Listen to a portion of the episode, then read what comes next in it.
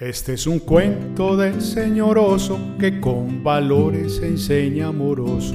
Para los niños y los mayores, a cada quien encuentra razones. Cada animal despierta pasiones, por eso hablaremos con emociones.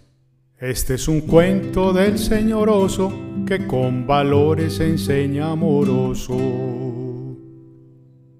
Tomasa, la ardilla en honor al amor. El amor es la virtud que representa todo el afecto. Representa el esmero y agrado con el que se realiza cualquier actividad. Y el amor incondicional es aquel que se entrega sin esperar nada a cambio, como por ejemplo el que se da entre padres e hijos. Existía en el barrio grande de Mundo Natura una singular ardilla llamada Tomasa, con características muy humanas y grandes atributos. Tenía un aspecto bonito, era alta, de pelo rojizo largo, boca rosada agradable, dientes grandes y poseía unas hermosas pestañas crespas sobre sus ojos negros. La ardilla tenía una forma de ser especial con los otros animales del barrio Siempre le regalaba una sonrisa de manera cariñosa y comunicaba toda su alegría con sinceridad al saludar.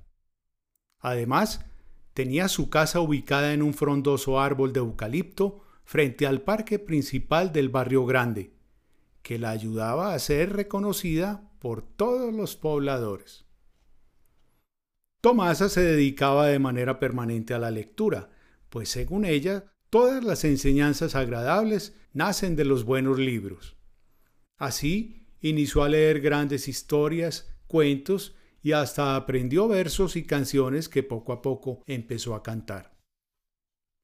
Uno de sus pasatiempos especiales era acostarse en el verde prado cerca al jardín del parque, con sus amigas ardillas Rebeca y Claudia, para divisar las nubes que correteaban por el cielo movidas por la fuerza del viento formando diferentes figuras de animales como osos, conejos, perros, gallinas y otras tantas bellezas naturales. En el recorrido que hacía Tomasa todas las mañanas para tomar el sol, caminando por los muros altos de las casas del barrio grande, se unían a ella diferentes compañeras ardillas, pequeñas y jóvenes las unas, adultas y viejas las otras, para acompañarla a caminar y escuchar las historias que relataba como producto de sus lecturas y experiencias. Les contó una vez la historia de una gran nube negra que se formó lentamente por la acumulación de otras tantas nubes oscuras más pequeñas en el cielo de Linichi, una ciudad pequeña al oeste de Mundo Natura. Esta acumulación de nubes negras coincidía con la falta de amor que reinaba en aquella ciudad, pues allí los habitantes discutían permanentemente, eran egoístas, desconfiados y malhumorados. Un día cualquiera, la gran nube empezó a desaguarse en lluvias constantes que generaron grandes deslizamientos de tierra y lodo sobre muchas de las casas de Linichi, inundando los pisos, dañando las camas, los nocheros, los colchones y las ropas de gran parte de las familias que vivían allí. Esta situación hizo que los habitantes que no habían sido afectados tuvieran consideración de sus vecinos y los invitaran a dormir repartidos en sus casas, a consumir los alimentos que lograban conseguir y a compartir sus vestimentas. Cuando sus sentimientos negativos se transformaron en amor y generosidad ayudando a los demás habitantes de la ciudad a sobreponerse de los daños causados por los deslizamientos e intensas lluvias, las nubes negras comenzaron a separarse y el cielo empezó a verse azul intenso. Poco a poco regresó el verano, favoreciendo que se pudieran reunir a trabajar en la reconstrucción de las viviendas afectadas, de sus cultivos y de los jardines destrozados. Después de esta situación, en Linichi empezó a reinar la cordialidad, la confianza y la ayuda de unos a otros en sus necesidades.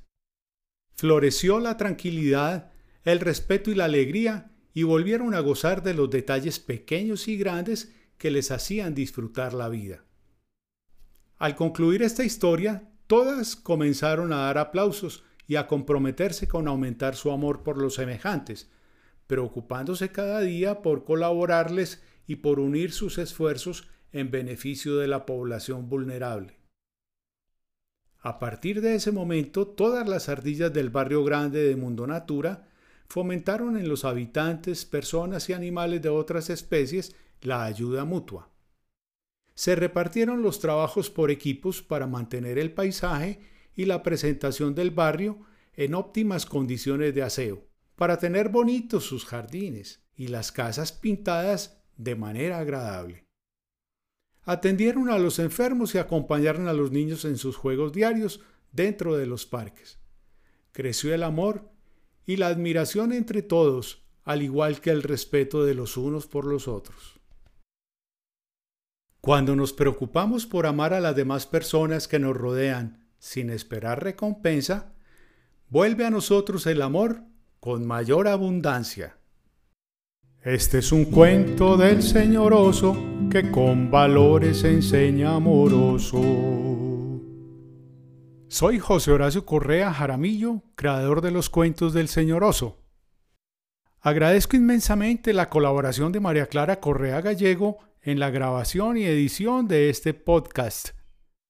Suscríbete a nuestra página web www.josehcorrea.com y adquiere nuestros cuentos y poesías en formato digital o impreso.